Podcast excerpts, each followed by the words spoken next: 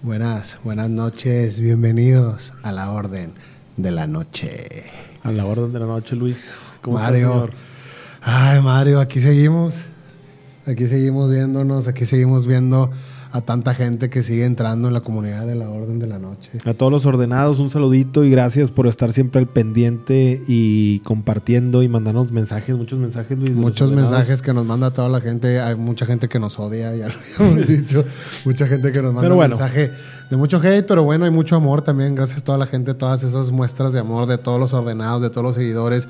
Recuerden compartir estas ideas que nosotros tomamos son cosas que leemos, que investigamos, nos encanta leer, nos encanta adentrarnos en los libros antiguos, en los modernos, en todo lo contemporáneo y en los temas que ustedes nos dicen, ¿no? En realidad no son ideas nuestras, no son este, opiniones o conclusiones propias, sino que tomamos más que nada referencias de las cosas que leemos en los libros. Exactamente. Y platicar un, poquito de estas experiencias y, conocimientos ocultos. Conocimientos ocultos, cosas que han pasado en la historia de la humanidad, cosas que pasan con la sociedad, con el mundo, con el universo, con la mente, la conciencia, todo, Mario.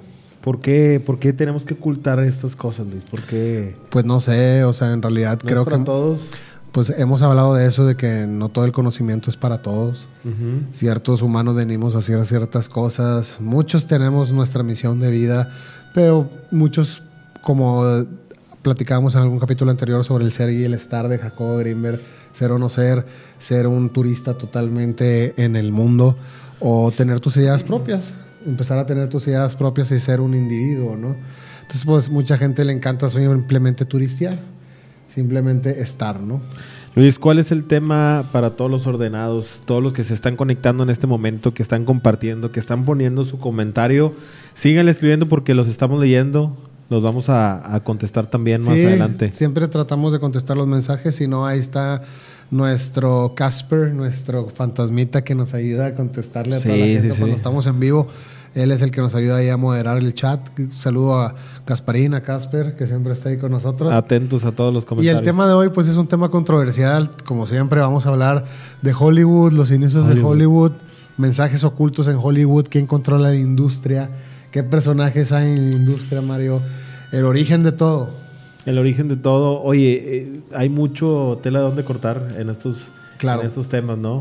Claro, ¿te parece si empezamos porque por el nombre? Bueno, pues mira, el origen del nombre de Hollywood se remota a finales del siglo XIX. En 1886, Herbie Wilcox, un empresario inmobiliario, compró una gran extensión de tierra en la región de los actuales Hollywood, en Los Ángeles, California. Originalmente, Wilcox planeaba desarrollar una comunidad residencial en esa área. Harvey, Harvey, Henderson Wilcox. Wilcox. Y su esposa. Exactamente. La versión más, de hecho, la, versión más aceptada es de cómo se eligió el nombre de Hollywood. Es, de, es que la esposa de, de Wilcox, Deida, se inspiró en un viaje de, en tren que realizaron desde su hogar desde Ohio hasta California. Durante el viaje, eh, Deida conoció una, a una gran mujer en el, tren que le contó sobre esta finca, sobre esta zona, ¿no?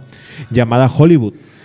una, mujer que se llamaba Ivar, me acuerdo porque, porque así se llama el hijo de Ragnar en la en la serie de vikingos, ¿no? Sí, sí, sí. Ivar. Y pues es muy curioso que conoció a una mujer que se llama Ivar. Como, como, el hijo de Ragnar, ¿no? Exactamente. Cerca de Chicago, Deida quedó fascinada con el nombre y decidió utilizarlo para nombrar su nueva comunidad en Los Ángeles. O sea, querían hacer una comunidad. Ajá.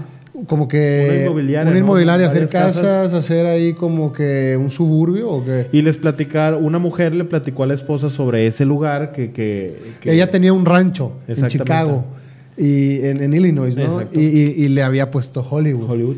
Y a la señora le gustó tanto. Que quería adueñarse del, nombre, ¿no? Le gustó tanto el nombre y, le quiso poner a esa comunidad. Exacto. Pero entonces hay otra teoría que dice que se llamaba Hollywoodland. Ok.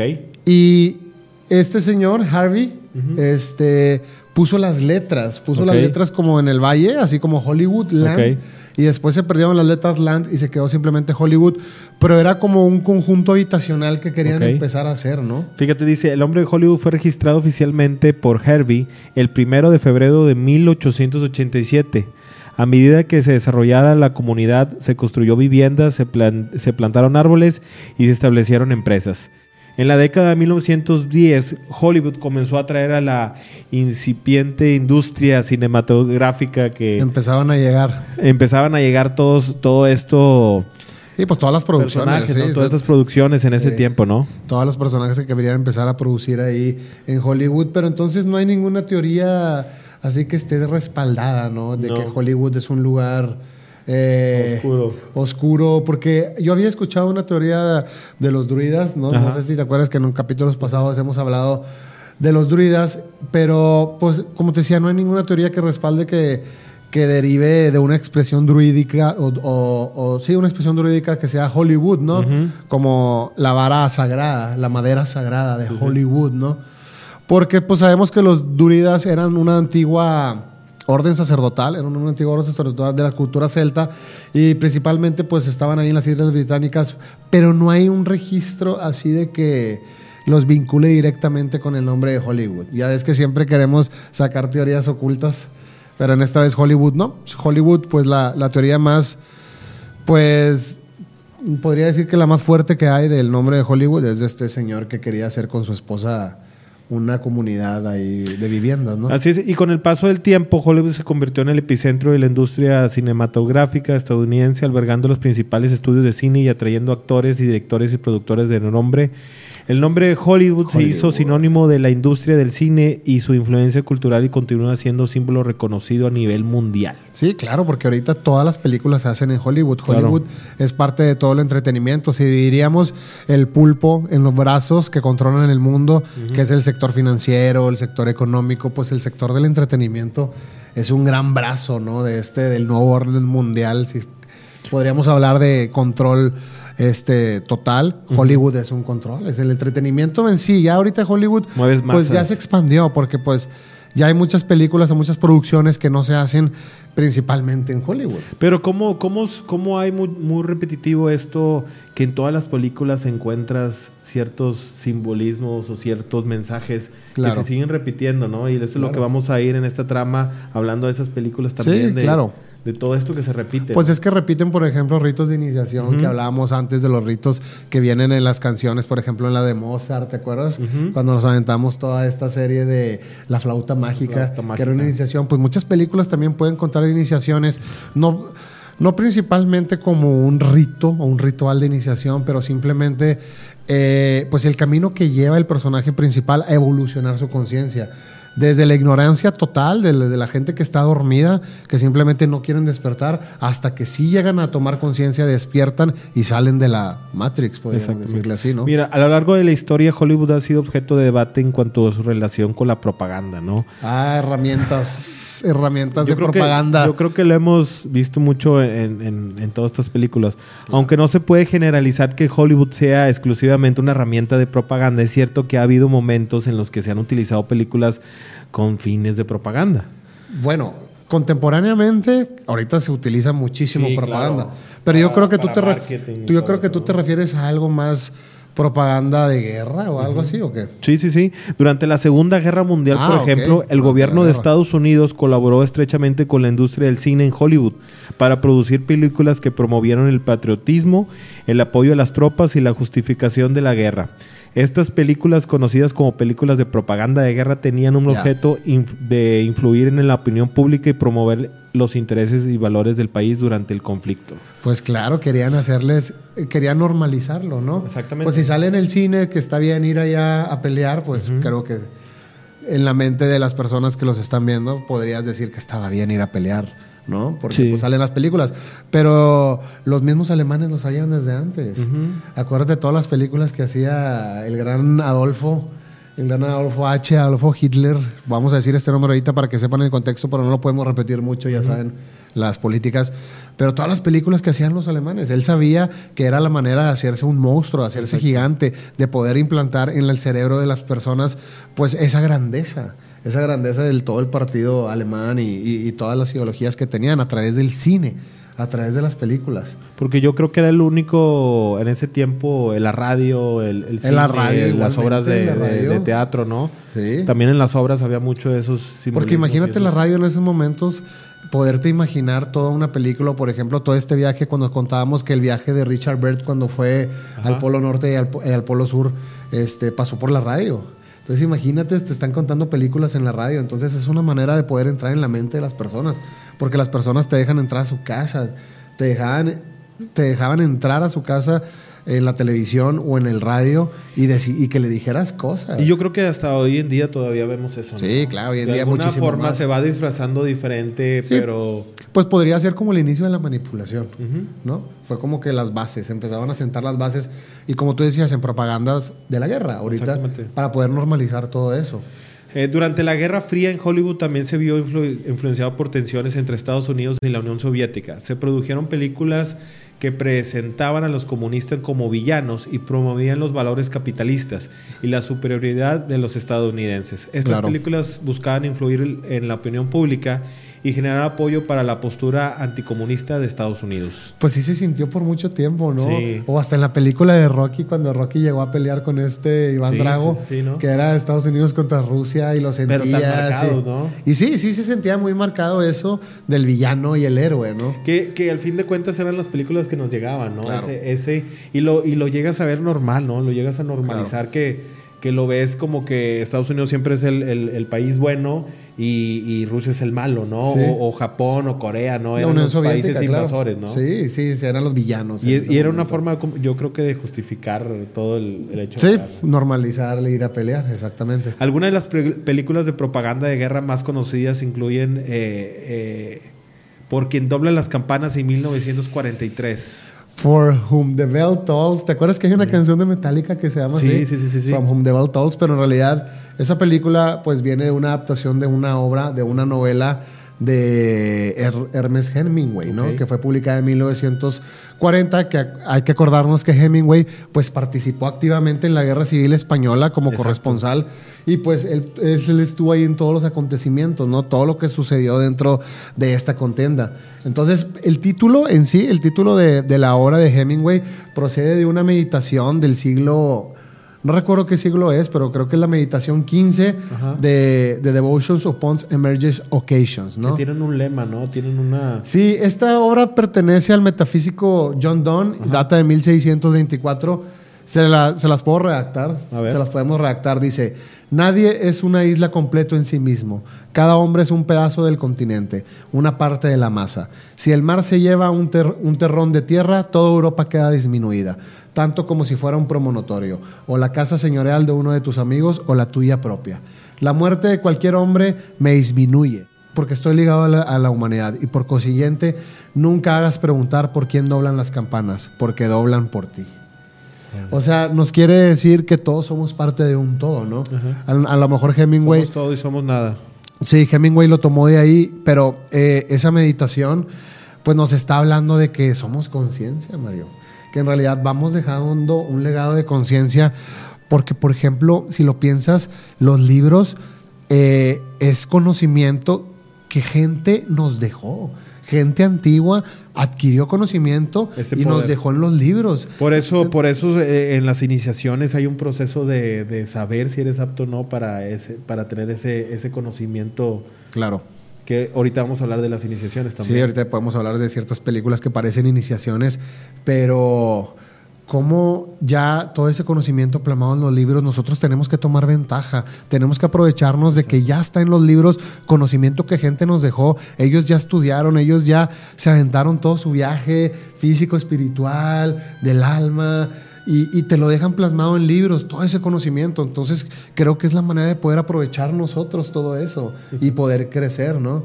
Entonces, como decía, pues la, la obra, el poema donde se inspiró Hemingway para From Whom the Bell Tolls, todos somos uno, todos formamos parte de lo mismo. No te preguntes por quién, por quién doblan las campanas, doblan por ti, ¿verdad? Por todos. Otra película, Casablanca, en 1942. Uy, Mario. Una película de culto, una película que ganó, ganó Oscars. Es una, es una, es una muy buena película, pero pues en realidad sí es una propaganda de guerra, ¿no? Sí, demasiado, ¿no? Todo lo que, lo que, lo que conlleva esta película, toda la, explicación y todo lo que pasa yo creo que sin duda es propaganda. Sí, pues mira, esta película Casablanca, que fue dirigida por Michael Curtis, se estrenó allá en 1942, pues se ha convertido en realidad un clásico del cine, ¿no? Ha sido aclamada por su narrativa emocional y todas las actuaciones memorables para ponerlos ahí en un contexto histórico, pues hay un contexto más histórico-político y comprendemos que el papel de Casablanca como propaganda de guerra es crucial si tomamos que la película fue lanzada en 1942, claro. un momento en el que Estados Unidos pues estaba súper inmenso ahí en la Segunda Guerra Mundial, ¿no? Entonces todo el, el país este, movilizaba todos, todos los recursos, ¿no? En 1942, inmersos totalmente en lo que era la gran pelea, la gran guerra, pues Estados Unidos estaba movilizando todo el país. ¿Cómo iba a justificar todas esas movilizaciones? Claro. ¿No? ¿Cómo iba a justificar su participación en la guerra? Con esos bonos, de, bonos de guerra incitando a la gente para... Claro, claro. ¿Cómo justificas todo el dinero que te estás gastando para ir hacia allá, no? Entonces, pues en este escenario, ahí fue donde le hablan a Papa Hollywood para que entre, para que venga a rescatar. Con todo este contenido entonces, sí, exactamente, para poder entrar en la gente y poder normalizar las, batallas, poder normalizar la guerra. Por medio del entretenimiento. Por medio del entretenimiento, pero para que la gente se le suavizara el hecho de que Estados Unidos estaba y yendo a pelear y se estaba gastando millones de dólares, ¿no? Y verlo continuamente, o sea, en, mensajes, en películas, hasta que llega un momento que llega a ser normal, ¿no? Sí, claro, ¿por qué? Porque cuando llega Hollywood, cuando le hablan a Hollywood, Hollywood contribuye a la causa y pues empieza a promover todos estos mensajes patrióticos, ¿no? Este, y al final tener un héroe que no existe, ¿no? Un héroe Pues el héroe, ¿quién, vuelve a ser? Ellos. Ellos. exactamente, ¿no? Poniendo en contexto a los aliados en este punto de la guerra y pues el enemigo, que era eh, pues en, ese momento la Unión Soviética o cualquiera que fuera el enemigo para Estados Unidos, ¿no? Claro. Entonces, pues en Casablanca, precisamente que estábamos hablando de Casablanca, pues se muestra a los personajes aliados como héroes, como valientes, como nobles que luchan contra el régimen nazi, podríamos decirlo. Y el personaje principal, que es Rick Blaine, pues es interpretado por Humphrey Bogart. No sé si te acuerdas de Humphrey Bogart, que en ese momento pues convirtió en un símbolo de resistencia, ¿no? Un símbolo de sacrificio. Humphrey Bogart, ¿te acuerdas de este gran actor, Mario? Sí, famoso por la película El Tesoro de la Sierra Madre 1948. ¿Te acuerdas de esa película? Tuvo muy buenos, muy buenas películas antiguas, este, pero tuvo muy buenos éxitos. Y una, una sin dudas es Casablanca, ¿no? Casablanca, y esa que dices ahorita, El Tesoro de la Sierra Madre, es muy peculiar porque se firmó en. En México. En México. Sí, sí, sí. Se filmó en México. fue en Durango, Sierras de Durango, en no Tampico, sé qué parte. creo. bueno, la historia es en Tampico. Sí, sí, sí. De los vagabundos, pero este, creo que fue la primera película filmada fuera de los estudios, ¿no? Específicamente, como tú dices, ahí en los paisajes de Durango, en las calles de Tampico. Creo que se produjo ahí en San Miguel, este, ahí en, no, en Michoacán, en sitio Cuaro, en, Michoacán. Entonces, muchas escenas sí fueron filmadas en el estudio, pero muchas escenas fueron filmadas en México. Pero bueno, volviendo a Casablanca, pues es apreciada, en realidad tiene mucha calidad cinematográfica, es una gran película, le tiene una historia de amor que es muy rica, también se puede argumentar que pues como herramienta de propaganda de guerra para la Segunda Guerra, Mundial, pues sí, sí transmitió mucho patriotismo, ¿no? Sí presentó a los aliados como héroes, como nobles, y pues a los otros, a los contrincantes como unos villanos. Sí, tenemos más películas. El Sargento York en 1941, eh, eh, película estadounidense, y La Gran Ilusión en 1937 en Francia. Estas películas se utilizaron para movilizar y elevar el espíritu de, las audiencias con mensajes eh, políticos y justificar la lucha contra el enemigo. Sí, es lo que te decía, para poder justificar todo, para poder justificar la pelea.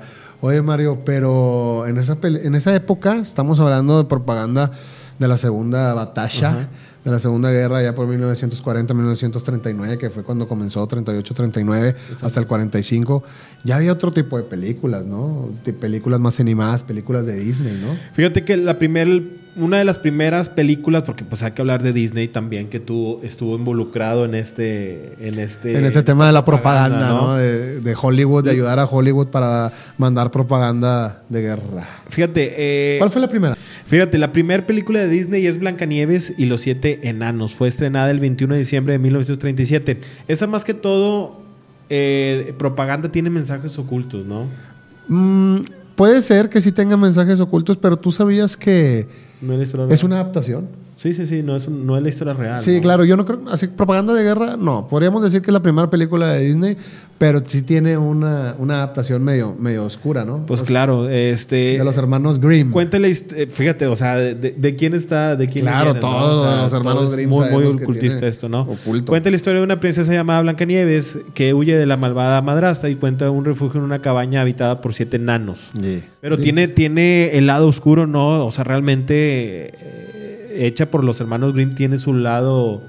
diferente. Sí, pues es que la versión de los hermanos Grimm de Blancanieves presenta un poco de elementos más oscuros, un poco más siniestros en comparación con lo de Disney. Disney lo suavizó un poquito, ¿no? pero, pero ¿por qué quisieron trabajar con ese tema, no? ¿Por qué si eh, con, esos personajes, con esos escritores que, claro. que les Bueno, yo creo que Disney, a Disney le gustó toda, toda, la, trama, Ajá, pero simplemente lo suavizó.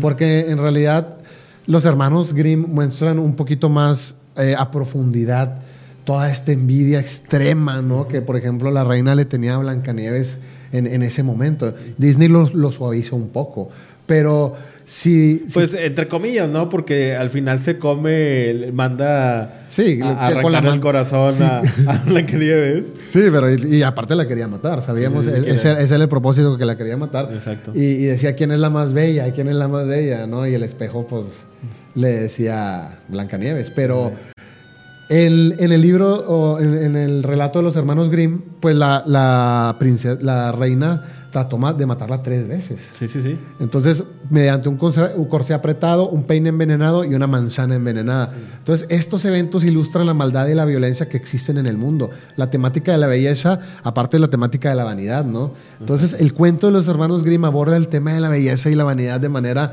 pues, malvada, una obsesión de la reina con ese tema, ¿no? Con su propia belleza. Se siente amenazada por la belleza de Blancanieves, se embarca en una búsqueda despiadada, así como para deshacer de ella para matarla. Entonces esta temática destaca los peligros de la envidia y la obsesión con la apariencia física. Entonces yo creo que los hermanos Grimm sí lo estaban tratando de llevar hacia un punto más de, de hacer conciencia a las personas, ¿no? Es correcto. Entonces, aparte, podemos ver mucha, mucho castigo, mucha redención, ¿no? En contraste con la versión original de Disney, la historia original de los hermanos Grimm no presenta un final, un final feliz convencional, ¿no? Después de varios intentos de la reina de asesinar a Blancanieves, pues sí, pero la castigan. No, no, a la reina la castigan, la castigan en un baile macabro con zapatos de hierro al rojo vivo hasta que, la, hasta que se muere, ¿no? Es una historia más oscura, y Disney intentó suavizarla. Suavizarla, sí, simplemente Disney intentó procesarla para poder vender a un público más, más amplio. Pero estábamos hablando de la propaganda, ya directamente con Disney en Hollywood. Pero simplemente quisimos hablar de. Que fue la primera película de Disney, pero. Eh, durante la Segunda Guerra Mundial, el personaje del Pato Donald de Disney se utilizó ya había, ¿verdad? Ya había películas del, del Pato Donald. Así es. Dice, eh, se utilizó en algunas ocasiones como vehículo de propaganda de guerra a través de cortometrajes animados. El pato Donald y otros personajes de Disney fueron utilizados para transmitir mensajes de apoyo a las fuerzas bélicas de los Estados Unidos y promover valores patrióticos. Sí, me acuerdo, Mario, me acuerdo de ciertos cortometrajes del pato Donald. el, sueño, el sueño del, el sueño del, marinero. El sueño del marinero, exactamente, que creo que se llamaba The Sweeter Face, algo así, no sé cómo se pronuncie, que es un cortometraje pues, pues muy... ¿Lo puedes describir? Sí, pues es un... No sé si recuerden ustedes, búsquenlo ahí, de Future Face de, del Pato Donald. no sé cuándo se estrenó, 1900, tuvo que haber sido 42, 40 y algo, porque tuvo que haber sido en el periodo que se estaba peleando, ¿no? Pero es un cortometraje animado del Pato Donald. Lo, protagoniza el Pato Donald, lo creó la casa productora Walt Disney este, en los 40, 41, 42, ¿no? Durante, pues durante toda esta esta batalla. Entonces, pero yo creo que Disney también lo utiliza como para ridiculizar, ¿no? Desacreditar la ideología y las prácticas del régimen alemán en ese momento, ¿no? De Adolfo. De burla, ¿no? Sí, porque sí existe un contexto histórico, ¿no? La propagación de la sátira. Durante la guerra, la sátira y la caricatura fueron utilizadas como armas muy poderosas ridiculizar regímenes totalitarios, ¿no? Por ejemplo, en este cortometraje, se, en el The Furious Face, se enmarca dentro de este contexto, buscando pues evocar la imagen de la superioridad, del culto a la personalidad que rodeaba a Hitler en ese momento, ¿no? Y a la propaganda alemana, ¿no? Entonces, pues es una representación exagerada de la vida bajo el régimen nazi. Él, se, levanta y está viviendo bajo ese régimen, ¿no? Entonces el pato, el cortometraje representa al pato Donald como un, un, ciudadano alemán que vive en un mundo completamente absurdo, un opresivo bajo el dominio nazi. A través de la animación, pues exageran los aspectos ridículos y deshumanizantes, ¿no? De la vida cotidiana en Alemania en ese momento. Todo lo que estaba sucediendo. Entonces al pato Donald le toca vivir ahí ciertas cosas absurdas, pero con mucha simbología y con mucho pues con mucha representación del partido alemán, ¿no? Vivía bajo, bajo, bajo ese momento, bajo ese régimen. Ridiculizaban a los alemanes, toda la ideología. Eh, el, personaje después del Pato Donald se convierte como en un símbolo de resistencia contra la, contra la rebelión, contra el, régimen, ¿no? Entonces, a lo largo del cortometraje se burla repetidamente del personaje de Adolfo. O sea, era demasiada propaganda. Se revela que la vida de bajo el régimen pues era solo una pesadilla. Al final se despierta el pato Donald, era una pesadilla. Entonces se siente aliviado de volver a ser un ciudadano estadounidense libre, ¿no? ¿Por qué desde pequeño nos quieren, o sea, por qué en, la caricatura los pequeños desde, o sea, tener ese odio y ese y esa admiración por su pues por su pues, patria, ¿no? Siempre pues sí. Eh, yo creo que son reforzamientos, ¿no? son reforzamientos. odiando al enemigo, ¿no? Sí, burlándose del enemigo, del enemigo, del villano, poniéndose ellos como los buenos siempre, despertándose de esta pesadilla el pato Donald y decir, ay, todo era un sueño, qué bueno que sigo siendo estadounidense, ¿no? Es lo que te decía, es un refuerzo, ¿no? Es un refuerzo de valor de la libertad, del rechazo de los ideales totalitarios. Entonces, siempre lo han hecho, Disney lo ha hecho desde hace mucho tiempo. Y no es el único. No, The Fury Face en realidad es un cortometraje muy, muy agudaz, es valiente para la, para la época, utiliza la sátira, ridiculiza a los alemanes, a toda la propaganda alemana durante la Segunda Guerra Mundial, normaliza la guerra. A través del pato Donald, pues exageran muchísimas cosas, ¿no? Este, critican todas estas prácticas totalitarias de la época. Entonces, pues igual proporcionó un escape cómico para la gente, ¿no? Para el público en ese momento. A lo mejor a mucha gente le sirvió como herramienta para, pues para levantar el ánimo de lo que estaba pasando, ¿no? Para fortalecer un poco la, resistencia en contra de la tiranía.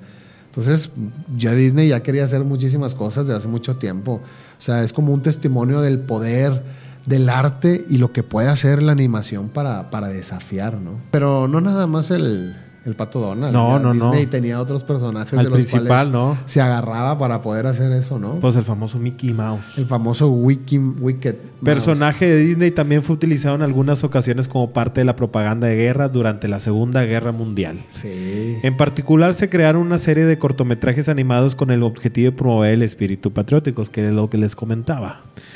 Uno de los cortometrajes más destacados es de New Spirit en 1900 Sí, un cortometraje, exactamente. Uno de los cortometrajes más destacados es New Spirit en 1942, en el que Mickey Mouse se convierte en un defensor de la libertad y enfrenta al enemigo representando por la representado por las caricaturas de Hitler. Este cortometraje tiene un fuerte mensaje patriótico y llama a los ciudadanos a comprar bonos de guerra y participar activamente en, en el esfuerzo de guerra. Entonces estaban usando a Mickey para promover el patriotismo. Exacto. Para apoyar a la guerra, toda la movilización en ese esfuerzo bélico que, del que hablábamos, ¿no? Además, Mickey Mouse también apareció en otros cortometrajes de propaganda como Comando Duke en 1944, donde se promovía el pago de impuestos y se alentaba a la población a contribuir a los esfuerzos de guerra a través de compra de bonos de guerra y participaciones en, lo, en el racionamiento de la comida. O sea, o sea, que se empezaran a preparar de que, a ver, no estén comiendo de más, lo que necesiten solamente, y no se les olvide comprar el bonito de guerra, que gracias a eso tenemos este un gran país donde pues no te va a faltar nada, ¿no? O sea, y pagar los impuestos. y déjame decirte que sigue siendo, sigue siendo americano, ¿eh? Oye, ¿tú has visto anuncios del SAT ahorita o no? Eh, hay, una temporada de, cuando se vienen los, los... ¿Cómo le hacen ahora para que para manipularnos para ir a pagar nuestros impuestos? Eh, pues no sé por medio del celular, ¿no? Ya te llega todo. No, sí, no, yo creo que con miedo. Y con, miedo, claro, sí, sí, sí, con advertencias y con... claro, claro. Pero hay un cierto tiempo, ¿no? Cuando se acercan los, los días fiscales es cuando están ahí. Pero wow, lo que querían hacer porque lo hicieron directamente. O sea, este cortometraje, ¿cómo es? ¿Cómo es? The New Spirit. Sí, The New de Mickey Mouse. Este, ya es directamente, ya es, órale, ahí te va toda la propaganda y pues tratar de apoyar, apoyar lo que estaban haciendo ellos en ese momento que se fueron a luchar, entonces querían normalizarlo, querían todo. Hay una película muy famosa de Bastardos sin Gloria. Que Bastards, de... Glorious Bastards de Tarantino. De Tarantino, que habla mucho de, ese tema. Pues es esa época, es esa época, pero se trata de los que estaban cazando a los judíos, a los nazis. A los nazis. Eran cazanazis, ¿no? Pero toda esa publicidad, ¿no? Esa toda publicidad nazi que, que se hizo para... Claro, claro. Es que pues, es un tema muy, muy, muy, extenso, ¿no? Pero ya Walt Disney, es que si estamos hablando de Walt Disney, ahorita que hablamos de él, pues sabíamos que a Walt Disney siempre le ha tenido un interés en lo oculto, un interés en, en lo esotérico. No sé si recuerdes un trabajo espectacular que se llamaba Fantasía, que salió en 1940, ¿no? Que incluye todos estos elementos simbólicos, todos estos conceptos filosóficos y espirituales que, que pues caracterizan a, a la película y a Walt Disney, ¿no? Por ejemplo, ahí en el viaje del protagonista del aprendiz del brujo Mario, Mickey Mouse interpreta al aprendiz que intenta usar la magia para poder simplificar todo este trabajo, ¿no? Sin embargo, pierde el control. No sé si te acuerdas que desata ahí todo el caos. Entonces hay algunos elementos esotéricos que se ven como como si fuera un símbolo, ¿no? De viaje iniciático, pues el personaje principal debe enfrentar ciertos desafíos, aprender lecciones importantes para poder crecer, para, para tener ese crecimiento personal, ¿no? El maestro y el aprendiz, que, el personaje del maestro, que es interpretado por el mago Yen Sid, puede ser visto como una figura de guía ¿no? para, para el aprendiz, para el desarrollo en su camino. Toda esta relación entre maestro y aprendiz, pues es un tema común entre, entre muchas tradiciones. Pues es, es, un tema común en muchas tradiciones iniciáticas donde el estudiante busca el conocimiento y la sabiduría del mentor, ¿no? Entonces, en la historia, de ahí de, fantasía, el aprendiz utiliza la magia sin tener el control adecuado, lo que lleva a consecuencias negativas, es un caos total. Toda esta narrativa puede interpretarse como una lección sobre la importancia de la responsabilidad y la ética en el camino de una iniciación, ¿no? Es muy importante saber qué estás haciendo, no nada más usarlo por usarlo, ¿no? Es común que todos estos rituales de iniciación enseñen a los neófitos sobre las consecuencias de sus acciones y la importancia de utilizar el conocimiento adquirido de manera sabia y responsable. No adquieres conocimiento y, hago lo que quiero, ¿no? Es importante tener en cuenta que todas estas interpretaciones pues son subjetivas, no, no, no es la realidad, o sea, no, no hay una no hay algo concluyente que diga, sí, fantasía es una iniciación, todo esto son especulaciones, entonces puedes encontrar muchísimos significados a través de ellos, pero sabemos que pues un viaje de iniciación siempre se toma como desde la ignorancia hasta el despertar y, de ahí hasta salir de, de la Matrix. Puede ser desde empezar a no saber cómo utilizar la magia, y tener un caos total hasta aprender a utilizarla y salirte de todo y encontrar el verdadero significado. Es un viaje de la conciencia, por eso se llaman viajes de iniciación. Lo puedes ver en las canciones, en las películas. Ahorita podemos hablar de películas, de viajes de iniciación, películas animadas. Este, estábamos hablando de propaganda de guerra de, de Disney, de Hollywood, cómo empezó. Pero todos estos viajes de iniciación a través de temas de películas y de series y de canciones, pues se han visto desde hace muchísimos años. Pero, ¿qué se está sintiendo, Mario, de la máquina de hacer ordenados? O ya, ya, está empezando aquí a alterarse ya está empezando a alterarse, ¿verdad? Ya vamos a ver qué está pasando, vamos a ver qué está sucediendo. Yeah, la máquina de hacer ordenados siempre trae al mismo. Ya, eh, está, que está, está fallando. No estará rota, Mario. Pues no sé, hay que checarla porque siempre el mismo, el mismo. Siempre trae al gran Normi. A lo mejor se equivocó en el tiempo. tienes, Normi? Pues no más que ustedes, pero tengo la misma curiosidad. La misma curiosidad por. Sí, por estar aprendiendo, por estar expandiendo tu conciencia.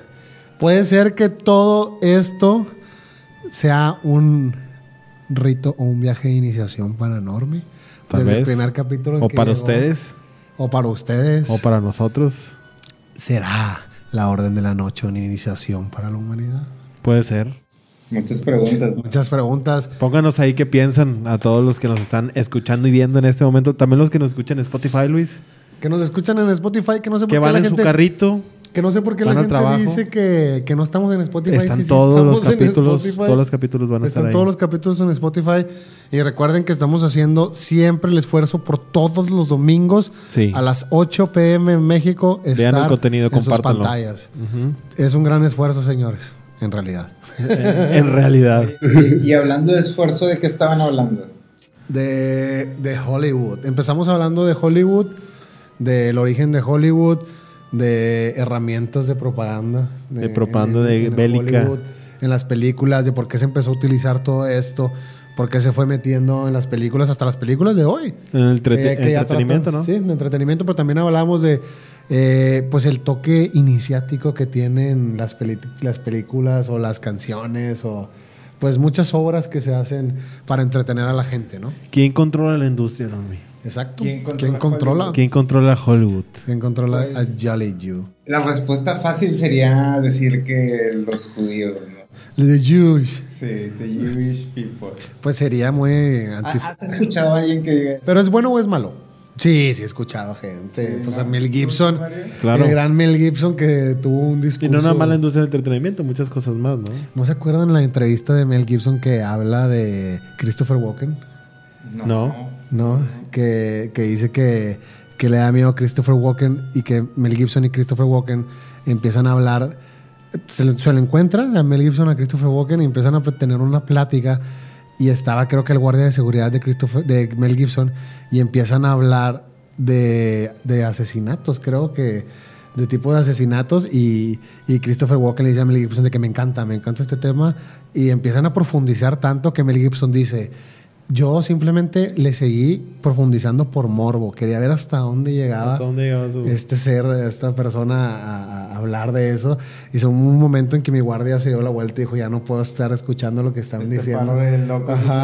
Pero Mel Gibson estaba muy impresionado de, todo lo que Christopher Walken llegó a decir. A comentar. Sí. Pero es judío Christopher Walken. No, no, no, no, pero pues es un grande en la industria, ¿no? En Hollywood. Entonces, bueno, tú dices que los judíos controlan la industria, pero yo te pregunto, ¿es bueno o es malo? Pues es la causa natural de cómo Funciona. nació la ah, industria del cine, ¿no? Porque la, industria del cine realmente antes de que existieran los cines como los conocemos hoy, este, empezaron en tienditas. Okay. O sea, prácticamente tú ibas a la tiendita de la esquina y había una pequeña maquinita a la que tú te acercabas y podías ver eh, al principio imágenes, este, las más famosas, digamos, pues eran las que atraían el morbo, imágenes de mujeres desnudas, de escenas de guerras, de carros, eh, de animales extravagantes. Entonces, las películas o la industria del entretenimiento, particularmente el cine, empieza dentro de estas tiendas y estas tiendas en su mayoría eran atendidas por judíos. Okay. Entonces los judíos son quienes prácticamente inventan la industria del entretenimiento, ¿no? Ok. Entonces es una causa natural de que, o sea, cuando Kanye West menciona y dice, no, es que los judíos son los que controlan el mundo del entretenimiento, son quienes controlan Hollywood, pues hay algo de verdad porque el 80% de las personas que trabajan específicamente en Estados Unidos pues provienen o tienen esa herencia, ¿no? Comunidad. así es como nació la industria. Claro, y muchas cosas, no nada más el entretenimiento. Pues todo lo relacionado Sector entretenimiento, sector económico, sector... ¿Y tú por qué crees que sea eso? Pues yo creo que han vivido dos grandes represiones en la historia. Este les ha ido, se han tenido que levantar, la comunidad se ha tenido que levantar de dos grandes catástrofes, podríamos decirle así. Y yo creo que tienen reglas muy simples y muy fuertes para llevar su, su, vida, para llevar su estilo de vida, ¿no? Claro. Y, y les ha ayudado a adaptarse en este mundo. Esas reglas que ellos tienen, pues es que después de levantarse de, de lo que se han levantado, imagínate, bueno, y eso es nada más en la historia moderna. Sí, claro, eso nada más en la historia moderna. Hace poco vi me tocó ver un video en YouTube donde alguien mencionaba su teoría de por qué los judíos eran demasiado buenos, demasiado buenos con el dinero, ¿no? Y mencionaba que este, ahí en Europa por el siglo XIV aproximadamente, O sea, realmente los cristianos utilizaban otro sistema numérico, no utilizaban toda, no habían adoptado el sistema árabe. Y aparte, pues un buen cristiano no maneja dinero, ¿no? O sea, no, no presta dinero, no cobra intereses, etcétera. Entonces, ese era el trabajo de los judíos, ¿no? Entonces, por distintas Como bancos, dices tú? ¿Bancos? ¿Algo así? De ahí nace la banca. De ahí nace la banca, de ahí nace todo el sistema. Pero más que nada es como, pues ese era su trabajo y lo tenían que hacer bien. O sea, no, no nace como eh, de esta forma que Kanye West y compañía. Y Mel Gibson y la gente. Como si fuese una raza o una. Sí, claro. Por eso te digo, es bueno, es bueno o es malo. Pues a lo mejor pues lo han llevado a muchísimas cosas. Porque es que es muy fácil irse por el lado oscuro de las cosas. Pero Hollywood no ha hecho bien. Pues es, es como toda tecnología. O sea, realmente la industria. O sea, el cine tendrá lo mucho 100 años o sea, de estar existiendo. Entonces, al principio, ¿quiénes son los que crean este, el cine? ¿no? Por un lado tienes a Thomas Alva Edison con todo su desarrollo de patentes, por otro lado tienes a los hermanos Lumière, este, que pues son lo que precede al cine, ¿no? O sea, que, que, fueron a enseñar su invento a muchos lugares sin la intención de estar cobrando dinero. Eh, luego tienes a los entusiastas que empiezan a ser estos productores que empiezan en Nueva York, a través de esta guerra de patentes deciden buscar otro lado, encuentran California como el lugar dorado para poder expandirse. Y luego tienes las personas que quieren hacer dinero, que ven una oportunidad, digamos, como visionarios, que, que ven una industria naciente, que dicen aquí hay algo donde se puede hacer dinero, se empiezan a meter y ya la bola se va haciendo más, más grande, ¿no? Entonces, eh, es difícil que seis personas, diez personas, 12, 20 personas se reúnan a decidir todo el tema de la industria. O sea, es un poquito más complejo. O sea, O no. O no, pues mira. Porque si fueran más personas, a lo mejor no podrían ponerse de acuerdo. O no llevarían esa, toda esa red, ¿no? Sí, tienen que ser poquitos para estar de acuerdo. O sea, entre más es más difícil. Por eso yo digo que entre menos personas gobiernen el mundo, más fácil es para ellos. Porque más fácil se ponen de acuerdo, ¿no? Imagínate si fueran dos personas solamente las que gobiernan todo el mundo, pues tú, tú tienes tus ideas, yo las mías, y de ahí partimos y vámonos. ¿Quién más nos dice qué hacer? O sea, pues sí, o sea, en la, en la teoría eso sería lo más, lo más sencillo. O, lo más, o, lo que funcionaría mejor, ¿no? Pero... Pero tú crees que son más. O sea, creo que hay porque se tiene que controlar a través de ciertas ramas y el, entretenimiento es solo una. Es una. Es una de. El deporte, las finanzas. Sí, claro, claro, claro, claro. pero son los mismos. deporte también hay cierto. Oye, pero son los mismos, son los mismos los de Hollywood los que controlan todo lo demás. Es el mismo este presidente que veíamos en la. En Tomillar. ¿Sí te acuerdas? Sí, vamos a hablar con el presidente de Hollywood. Y, creo que no Con los Animanics también, ¿no? Agarraban el teléfono directamente con... O era con los hermanos, ¿verdad? Con los hermanos... Pues Pinky Cerebro también... Tienen varios capítulos donde intentan Pinky y Cerebro tienen un capítulo que intenta ir con ellos, que le empieza a decir este cerebro a Pinky de que ellos son los que controlan todo, ellos son los que controlan el entretenimiento, ellos son los que controlan la industria. Entonces vamos, ¿no? Sí, que vamos a, buscarlos, a encontrarlos, ¿no? Llegan con ellos y tienen que dar una, un saludo secreto que Cerebro no se lo sabía. Y Pinky, sí. que era como que una tontería, ¿no? Y al final los dejan entrar y... Y no era pues, lo que él esperaba. Y volvemos a ver todo esto. sí, volvemos a ver todo esto de gente en mesas redondas, ocultos, con capuchas, que se quitan las capuchas y vienen, son los presidentes, son los gobernantes. O sea, no, orden mundial. crees que eso tenga mucho que ver con la ignorancia? O sea, pues es que es lo que te decía ahorita, todo este viaje. Todas estas eh, ideas o suposiciones de lo que representan todos estos grupos con capucha? Es que todo este viaje de iniciación de lo que hablamos ahorita no, no necesariamente tiene que ser una iniciación masónica o algo así, simplemente es, salir de la ignorancia, claro, es, despertar, despertar, despertar, exactamente.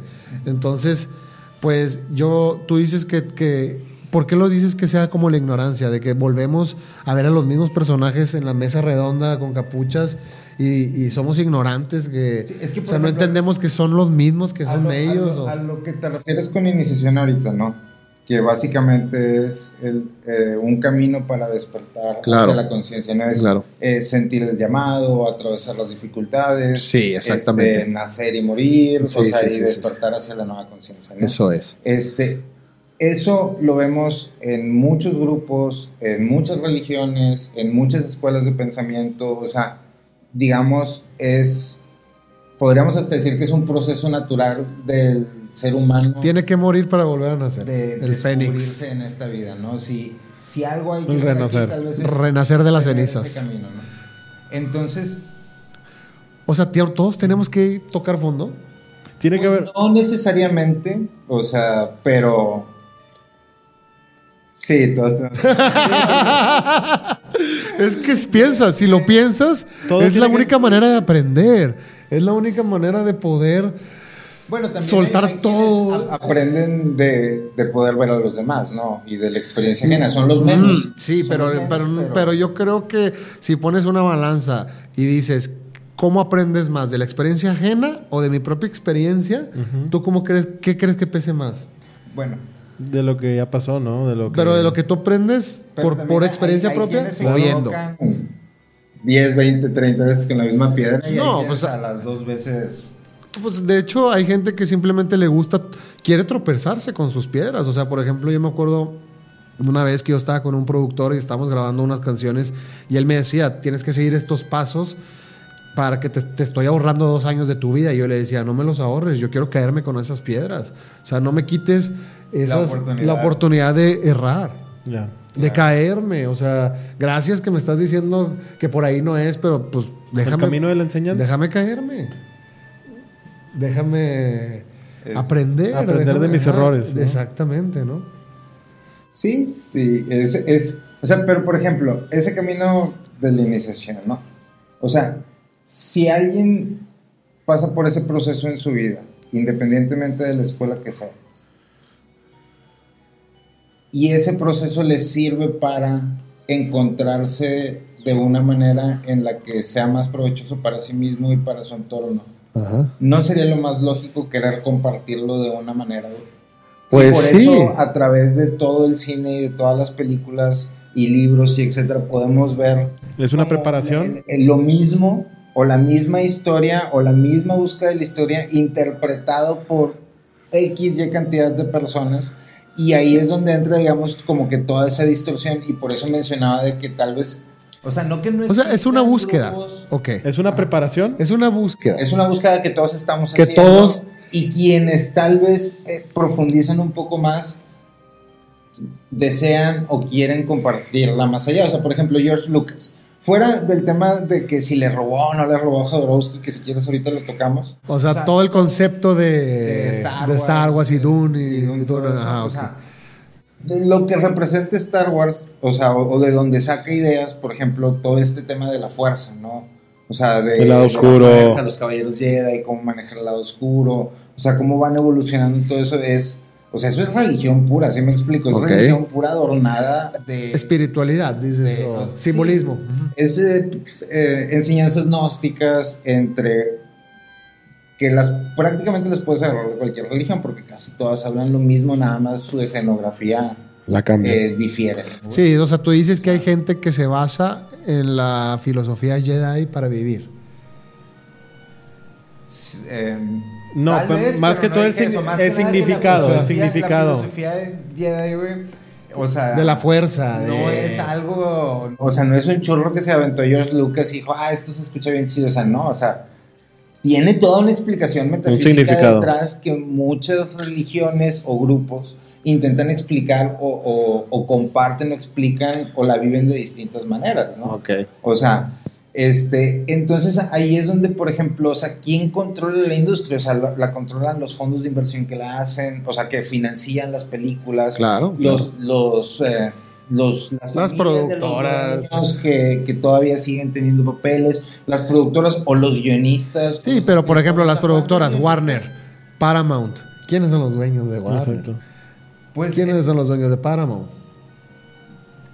Son, sea, en su mayor parte de son BlackRock y Vanguard. O sea, se cuenta que esas, dos empresas eh, tienen eh, acciones en Disney, Paramount, este, Warner Brothers. de hecho, creo que de, todas las más grandes, las únicas privadas son Netflix, por ejemplo. Las únicas privadas son Sony y.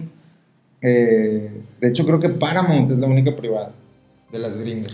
Creo que una era de este Harvey Weinstein, ¿no? Harvey Weinstein. Bueno, pero es, él, es, él, tenía como un estudio, una productora. No era Paramount, ¿no? Mm, tal vez tenía algunos tratos así, pero no. Sí hizo una, sí dijo Harvey Weinstein. Puedes buscar, por favor, para hacer producción. una película salen Harvey Weinstein. cinco productoras. Sí, pero Harvey empezó trabajando desde abajo y fue creciendo y después hizo su productora muy grande. Y creo, empezaron haciendo este, películas independientes, ¿no, Mario? De Weinstein Company, pues así se llamaba. Y hacía, ¿qué películas hizo de Weinstein Company? Ponle, O sea, pero, pero The Weinstein Company, haz de cuenta que es como uno de los estudios. O sea, uno de los estudios. Sí, El Señor de los Anillos, Django, Scream. Shakespeare en busca del destino, Kill Bill. Todas son de Weinstein Company. Los ocho más aliados, Bastardo sin Gloria. Sí, o sea, Harvey Weinstein llegó a tener muchísimo poder en la industria, Y empezó desde, desde cero y pues ahorita no sé si está en la cárcel o no sé dónde terminó, pero... Ya se nos olvidó esa historia, ¿no? ya... Sí, ya se nos olvidó la historia de Harvey Weinstein las acusaciones que tuvo, ¿no? O sea, pero por ejemplo, cuando, cuando ustedes te preguntan en el aire de quién controla a la industria, o sea, quiénes son, estos fondos de inversión, BlackRock, The Vanguard, que tienen superestructuras complicadas de, de explicar ahorita, eh, pues es una los productores, los actores, es, una cadena, ¿no? Es una cadena, ¿no? Porque es desde los bancos, desde que controlan los gobiernos, desde los gobiernos que controlan los medios, es una cadena de, de favores.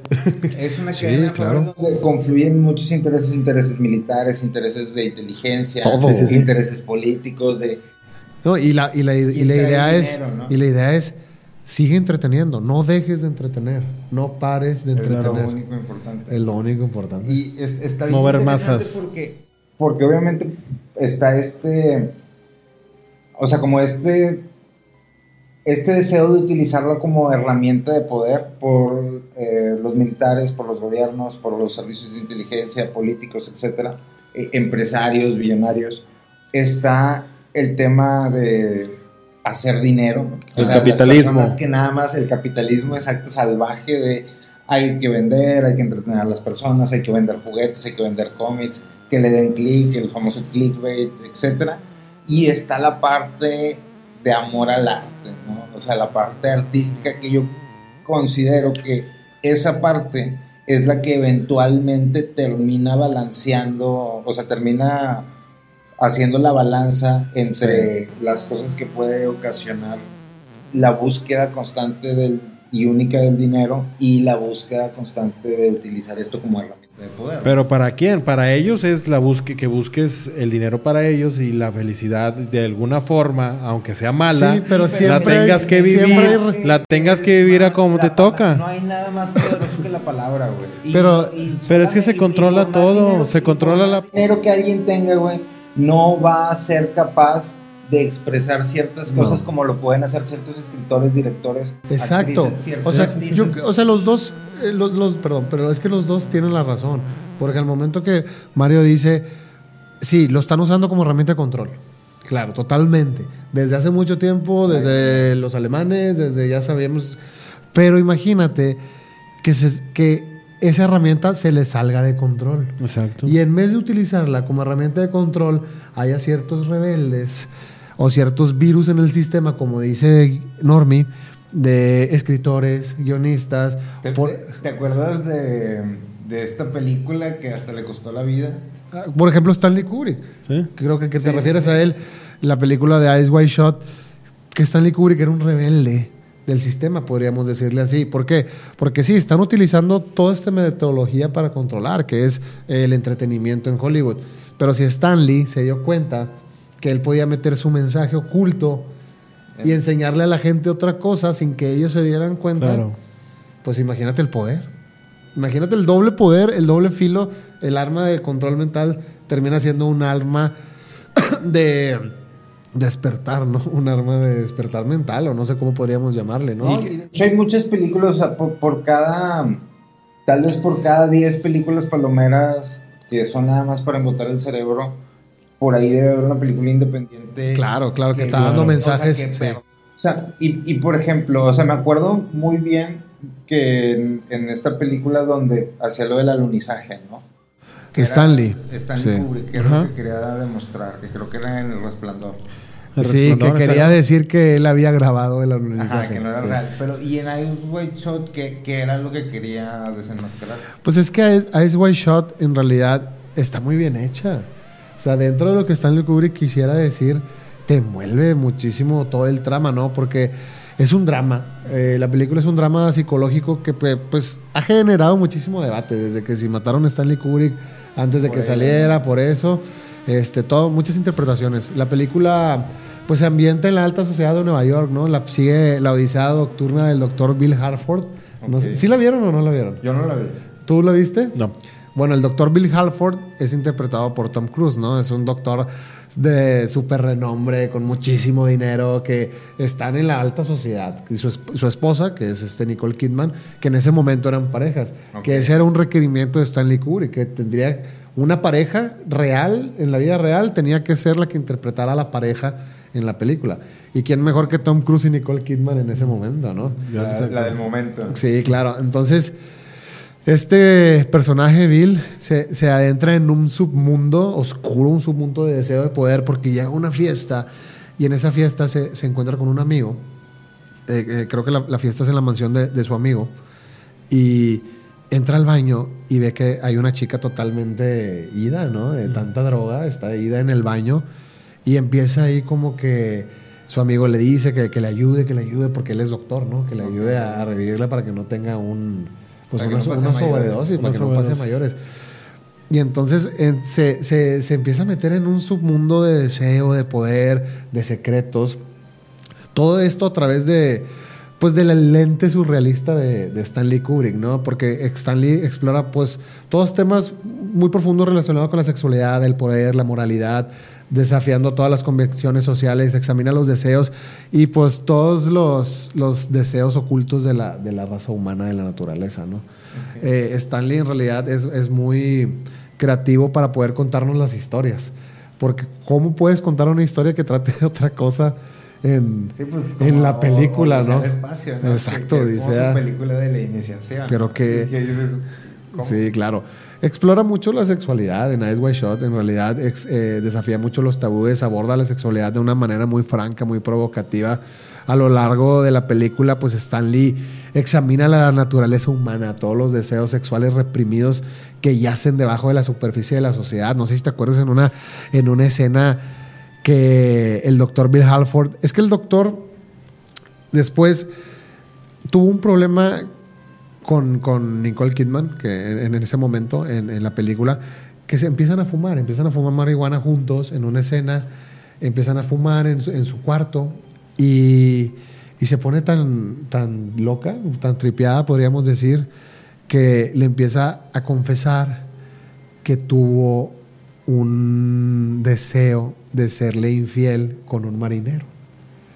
Entonces le empieza a confesar, estaban fumando los dos y le empieza a decir, tuve un deseo muy fuerte de acostarme con un marinero que me hiciera de todo, que quería que, que me hiciera suya en ese momento. Y se lo cuenta y para Bill Harford, para Tom Cruise en ese momento fue muy fue un shock muy duro, ¿no? De que tu esposa te diga que tuvo deseos de estar con alguien más, que no lo hizo, pero tuvo los deseos.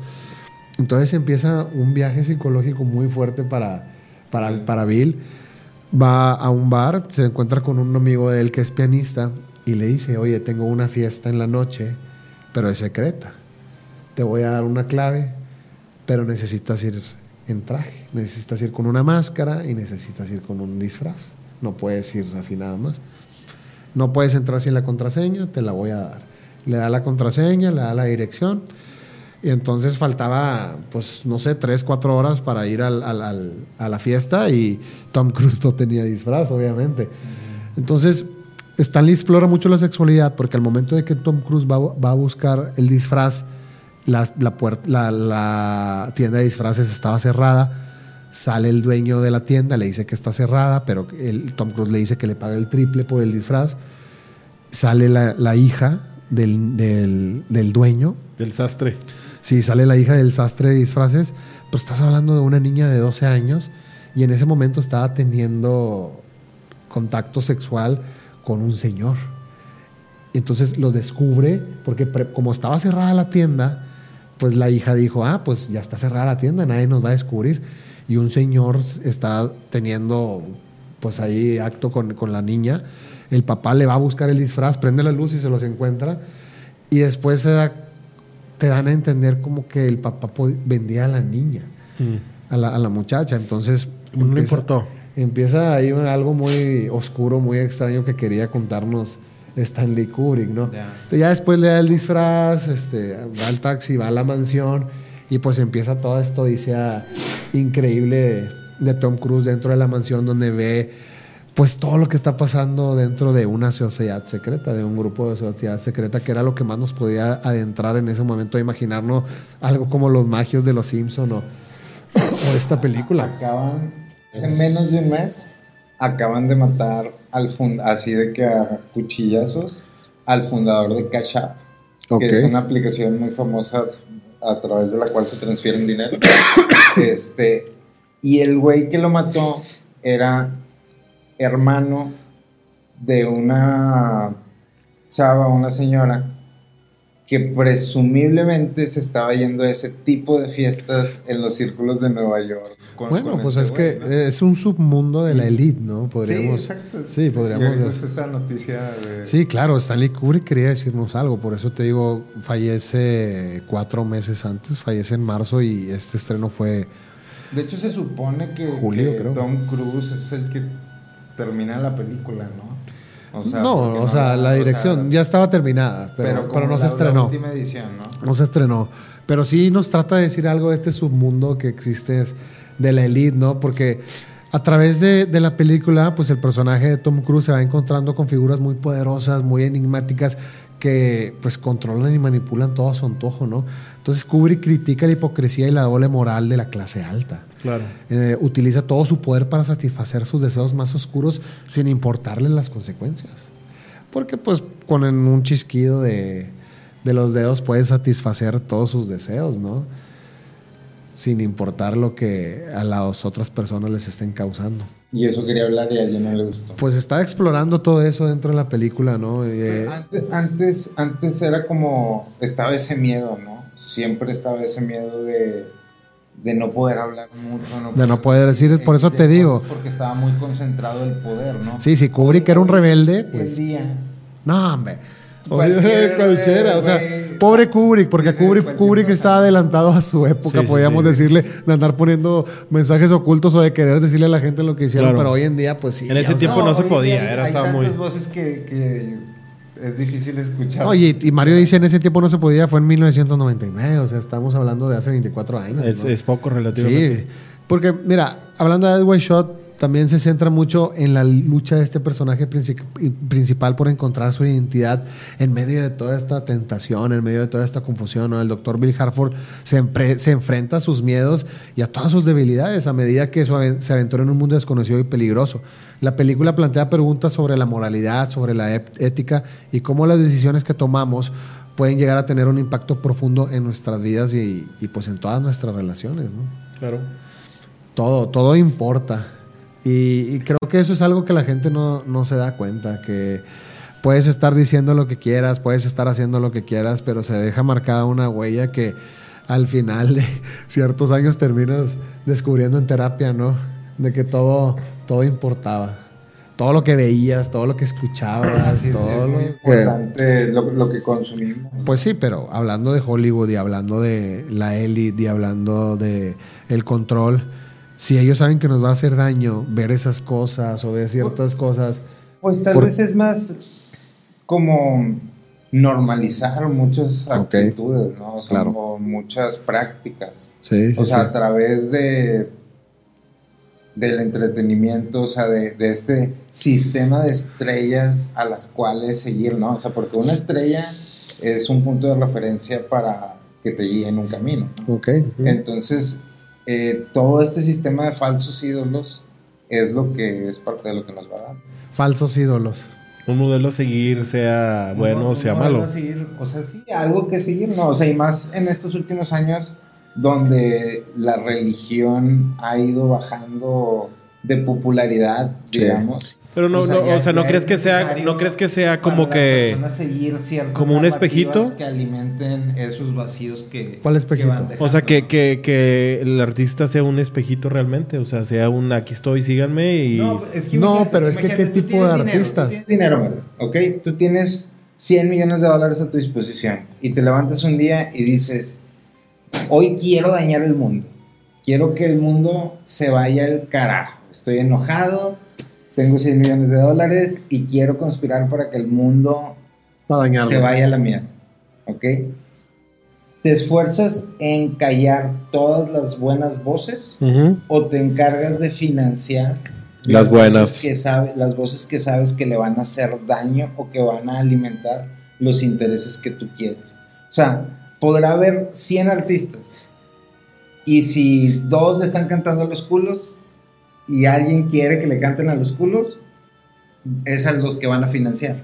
Aunque de los otros 100, güey, tres sean pianistas de la talla de Mozart. O sea, o sea dices, películas dices que la industria, la industria se prostituye lo agarran a un género como claro. ahorita lo vamos a, ese género y lo vamos a prostituir vamos a darle a ese género pum pum pum pum pum, pum y termina y luego el que sigue el género que sigue no o sea creo que la industria o quienes componen la industria quienes están detrás de estos fondos de inversiones quienes están detrás de los consejos de administración quienes están detrás de las grandes productoras tienen una agenda que esa agenda en ellos en su interior consideran que es buena, o sea, consideran que es algo que deben de hacer y por lo cual deben de luchar. Y dentro de el plan para ejecutar esa agenda es darle voces a todas aquellas personas que estén haciendo algo que resuene a lo que dice su agenda. Okay. O sea, en vez de tal vez como hace 20 años o hace 30 años que se tenía el miedo que se tenía el miedo de, que los callaran, o sea, o de, que se callaran a, las personas. Ahorita que hay tantas voces alrededor, o sea, es más fácil enfocarse en financiar única y exclusivamente lo que le hace bien a, esta agenda, ¿no? Entonces, como las compañías eh, que controlan Hollywood o que controlan el 80% de las producciones de Hollywood son principalmente fondos de inversión, estos fondos de inversión no solamente hacen arte, no solamente hacen comunicación, o sea, estos fondos de inversión venden productos, este, venden casas, venden terrenos, venden fertilizantes, venden un sinfín de cosas, o sea, para que nos demos una idea, o sea, eh, Vanguard o BlackRock manejan cada una más de 8 o 10 trillones de dólares en activos a nivel mundial.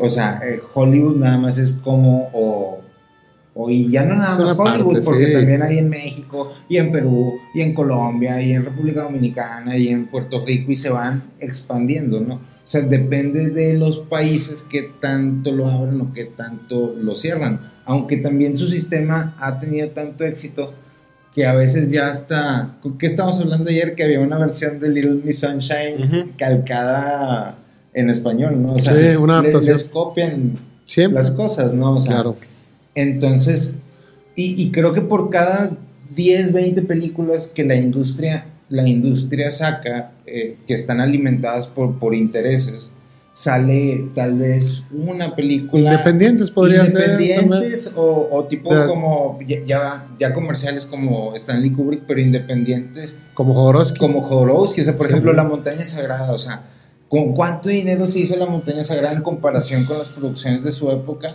Y te aseguro que de, de, ese año o de esos años, muy pocas películas este, se, hicieron. Sí, y aparte que La Montaña Sagrada fue la primera película con presupuesto para Alejandro, para Jodorowsky, porque venía del topo y antes de eso venía de Fan Will pero con el éxito del topo ya confiaron en él para poder soltarle este presupuesto. Que así que le hayan soltado, no, no. Pues no, pero la maravilla que hizo. ¿no? Sí, Alejandro Jodorowsky pues sabemos que trasciende. actuó, ¿no? Actuó en esa película, ¿no? Sí, es el personaje principal, de la película. El alquimista. Pero es una, exactamente, es una película que trasciende los límites de la narrativa convencional, porque se sumerge en el terreno de lo simbólico y de lo esotérico. Siempre representaba lo esotérico con Alejandro a través de su, pues una trama surrealista, eh, toda pues toda la, ricura que podemos ver en la fotografía de, las, de la película, de las tomas de Alejandro, todo lo que le importaba, no nada más el trama, sino eh, visualmente que para ti fuera algo espectacular, ¿no? Excepcional estar viendo la película, aunque no si no le quisieras poner atención, simplemente por el hecho de estarla viendo. Ajá, exactamente, ¿no? Pero se puede interpretar como un viaje iniciático también esa película de la montaña sagrada, en la montaña sagrada, ¿no?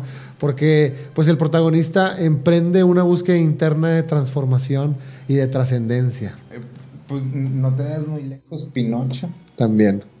Pinocho es lo mismo, ¿no? Sí, que estuvimos hablando de la pineal. En el programa pasado, ¿no? En todo ese rito de iniciación. Sí, pues la pineal se podría decir que de ese, de ese momento donde se pasa la sabiduría y todo eso, ¿no? Sí, y igual pasa pruebas, pasa desafíos, igual que el personaje de la montaña sagrada, ¿no? Tiene la conciencia ahí detrás. Tiene, que, tiene que, que, pasar todas estas pruebas que pues lo llevan a un despertar espiritual, ¿no? A una renovación de su ser.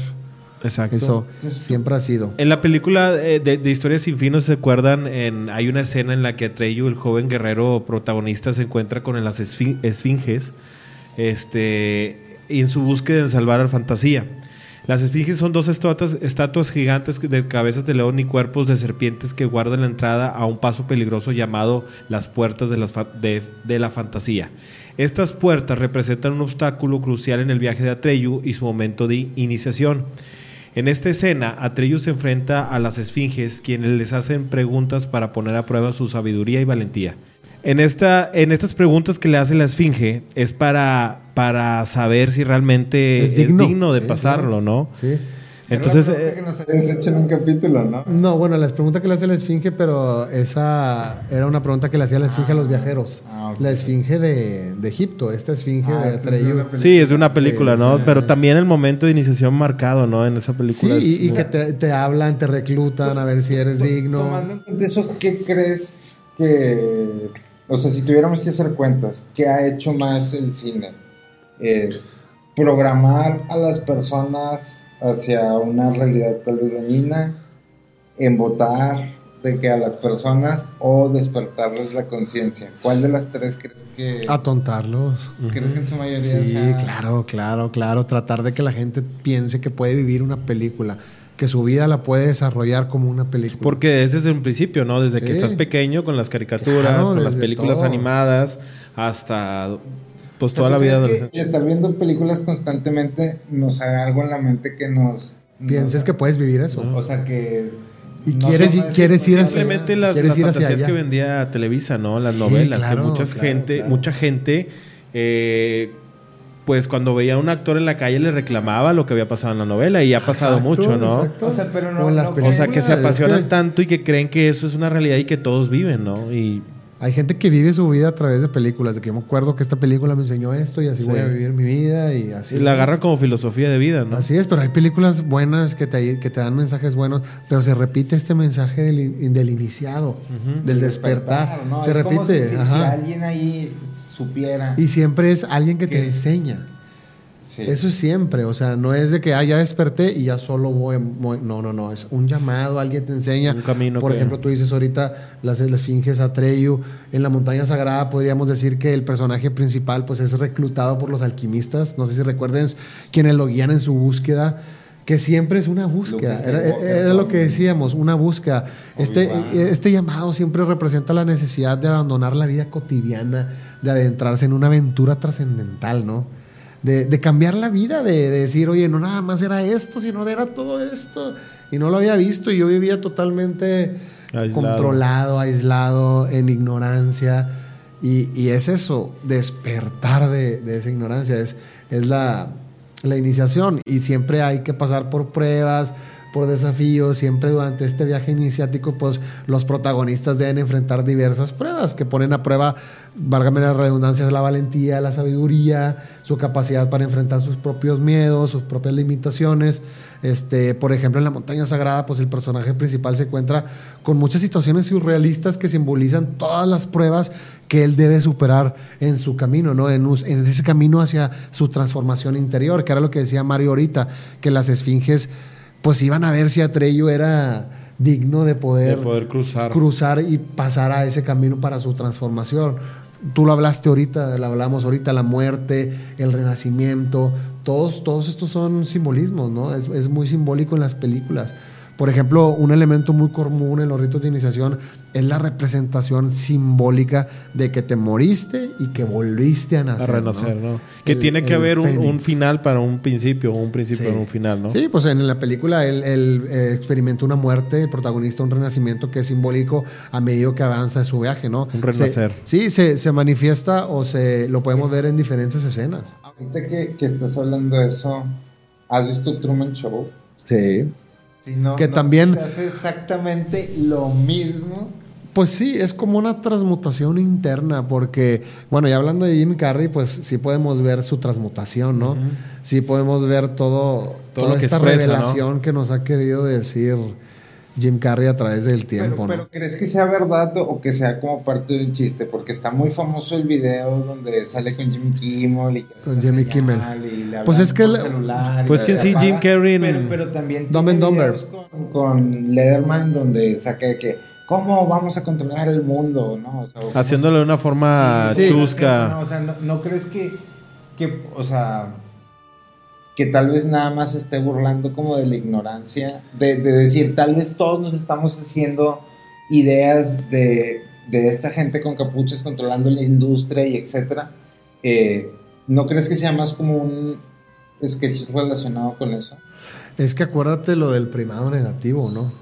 Acuérdate lo que lo que hablamos lo que hablamos del primado negativo que ellos te lo ponen así directamente en tu cara para que cuando alguien te platique de eso, digas, ay, como en las películas. Como Ay, sí, o sea. De hecho, de hecho muchas personas. Para, para, que te desacrediten. De hecho, muchas personas creen que, que, toda la ola de películas acerca de ovnis y, Alien, Depredador, etcétera, eh, son como la preparación para que la sociedad se conozca públicamente que existen otras razas y que vamos a empezar a convivir con ellas. ¿Tú crees? Es como un rumor que lleva como 10, 15 años en internet. ¿Crees que sea verdad? De... Porque pues hemos hablado muchísimo a través de todo. lo que sí creo es, es, que a través de las películas se busca... Una preparación. Sensibilizar a las personas claro. y normalizar actos. Ok. ¿no? O sea, como... Ay, es lo más normal del mundo porque pero, lo vi repetido. Sí, lo que decíamos de la propaganda de guerra, lo que decíamos de la propaganda. Pero preparándonos para qué, sí, sí. Pero, o sea, yo para empezar ni siquiera creo que, existan extraterrestres. ¿No crees? O sea, así como las personas. ¿Como aliens? O sea, seres que viven en otro planeta. seres en otra dimensión. En, no en otro planeta. No, en otro planeta. O sea, en otros planetas no hay vida. No sé.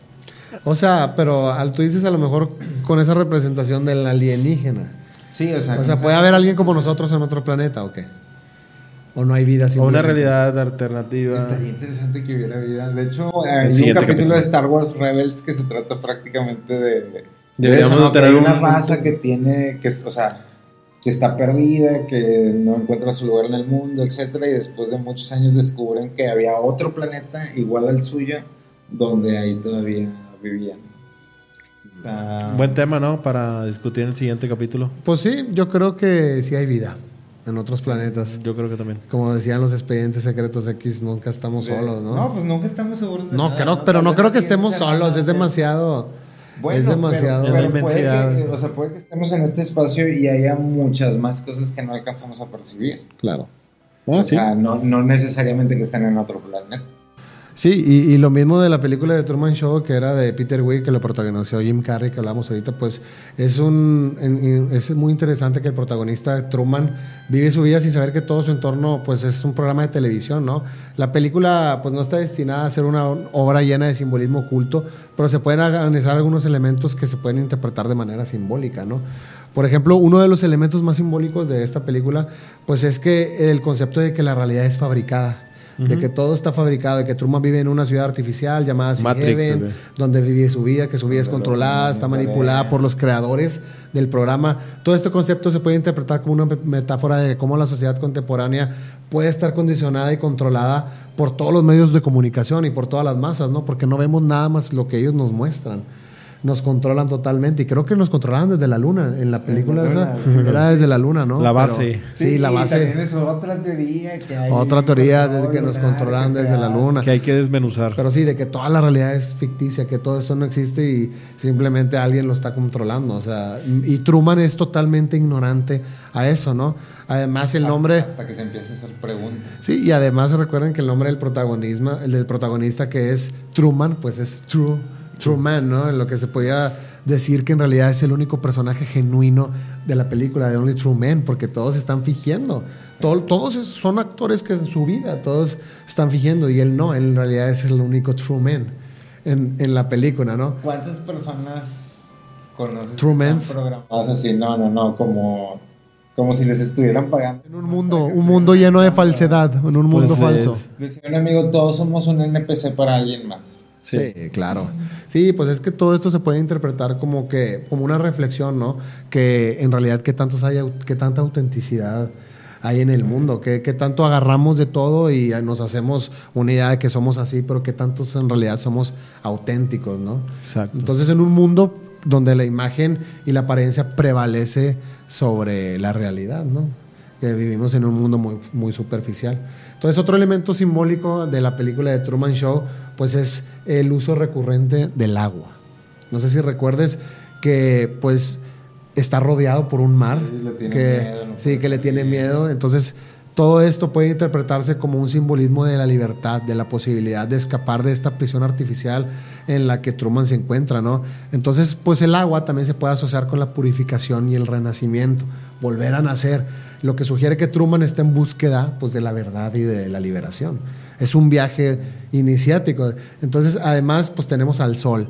El sol que es otro elemento simbólico y pues en la, en la película representa la luz de la verdad que gradualmente ilumina a Truman y lo impulsa a buscar y desafiar, pues todas las respuestas en este mundo falso, porque el sol también era falso. Obviamente era un, un foco. un, capa, sí, sí, sí. Entonces, pues él estaba viviendo en un mundo falso y estaba tratando de buscar toda esta, toda esta verdad. Entonces, el sol se interpreta como un símbolo de la iluminación y la toma de conciencia de Truman. Entonces, pues es importante tener en cuenta todo este simbolismo, todas estas interpretaciones que se puedan dar. Nada es en realidad cierto con certeza 100%. no todo es como... Cada espectador da, da, lo que... Lo, o sea, cada espectador le da su interpretación que quiere, ¿no? Pero pues se, presta, se puede prestar a muchas interpretaciones y volvemos a lo mismo, de, de tomar conciencia, de salir, de evolucionar, de ser ignorantes y después despertar este, lo mismo, lo mismo, porque hay gente que nos quiere repetir eso todo el tiempo. O sea, podríamos decir que hay un resumen de la vida, que es morir y volver a nacer para tomar conciencia y empezar este viaje inicial. Volver a, volver a comenzar. Bueno, y hay quien dice que ya no naces. Bueno, hay gente que ya no nace y hay gente que nunca muere para poder volver a nacer. Simplemente, como decíamos al principio, pues son espectadores. Ay, pero bueno. mucho por mucho seguir, por, seguir platicando.